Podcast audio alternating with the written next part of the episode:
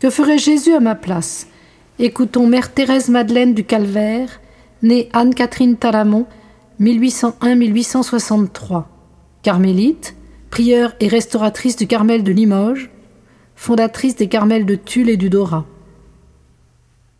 Jésus-Christ veut bien être mon maître, il veut que je conforme mon cœur au sien, en commençant par l'humilité.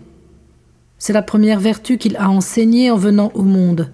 C'est la plus indispensable, car l'on pourrait se sauver sans faire les vœux de pauvreté, de chasteté et d'obéissance, mais on ne peut se sauver sans l'humilité.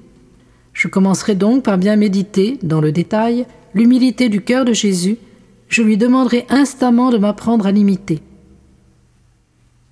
Quand vous serez dans le combat, priez comme notre Seigneur au jardin des Oliviers.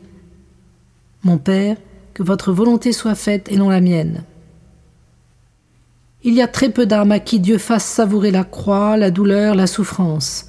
Il y en a peu qui n'aient naturellement de la répugnance à souffrir, mais pourvu que la volonté soit soumise, qu'elle accepte généreusement le calice qui lui est présenté, pourvu qu'elle dise avec Jésus-Christ son divin modèle Mon Père, que votre volonté soit faite et non la mienne, elle porte sa croix avec amour.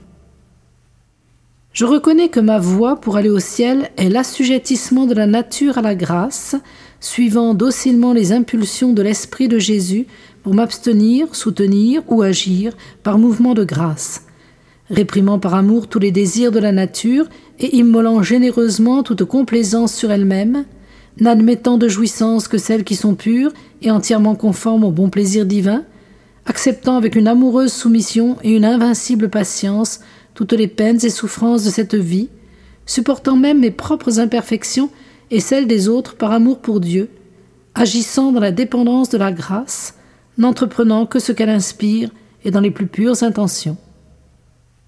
Prière. Ô mon aimable Jésus, afin que vous puissiez établir plus parfaitement votre règne dans mon cœur, soumettez-moi tout à vous. Faites que ma volonté ne fasse qu'une avec la vôtre. Ô mon ami, ayez compassion de moi, et ne me rejetez pas malgré ma malice, car je veux bien vous aimer. Et si une bonne fois vous voulez mettre votre amour dans mon cœur, vous verrez que vous aurez une amante fidèle et généreuse.